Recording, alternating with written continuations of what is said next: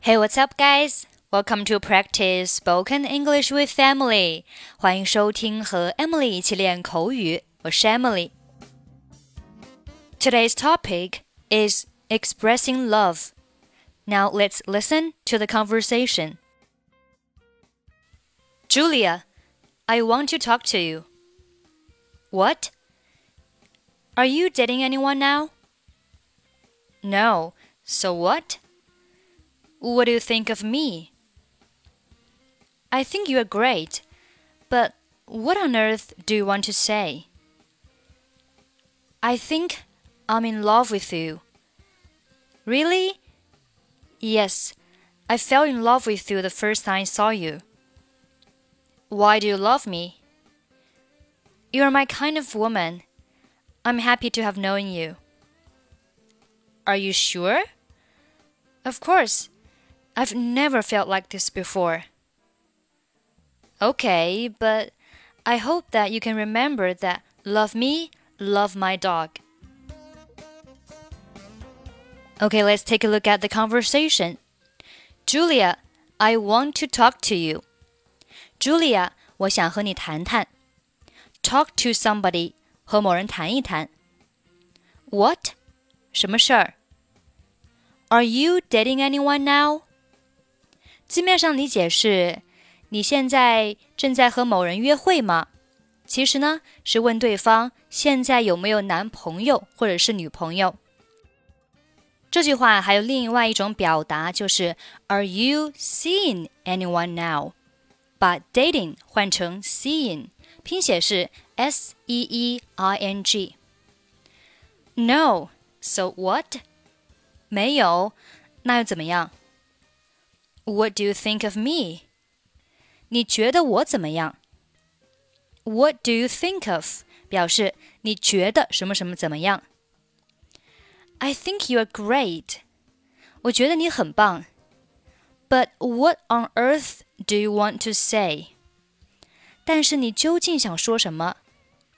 On earth 不是表示在地球上，而是表示究竟到底，你到底想说什么 ？what on earth do you want to say? I think I'm in love with you. 我觉得我爱上你了。Be in love with somebody 表示爱上某人。Really? 真的吗？Yes, I fell in love with you the first time I saw you. 是的，我第一次见你呢，就爱上了你。 可以翻译为“我对你一见钟情”。那这里的 “fell in love with somebody” 也是表示爱上某人。这里的 “fell” 它是动词过去式，原型呢是 “fall”，拼写是 “f a l l”。那么 “fall in love with somebody” 和 “be in love with somebody” 的区别是什么呢？“fall in love” 强调的是动作，它主要是指从之前不认识到爱上你这样的一个动作，而 be in love 强调的是状态。我现在呢是处于爱你的状态啊，所以这里我们要注意，I fell in love with you the first time I saw you。这里它强调的是一个动作，我第一次见到你就爱上了你。The first time 表示第一次。下面，Why do you love me？你为什么爱我？You are my kind of woman。你是我理想的女性。I'm happy to have known you。能认识你，我感觉很开心。Are you sure？你确定吗？Of course，当然了。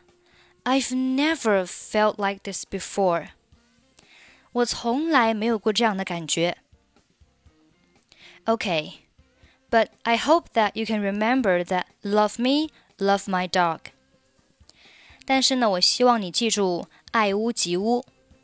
Love me, love my dog，可以翻译为爱屋及乌啊，不要翻译为爱我就爱我的狗。我们汉语当中呢有这样的一个啊成语“爱屋及乌”。Julia, I want to talk to you. What? Are you dating anyone now? No, so what? What do you think of me?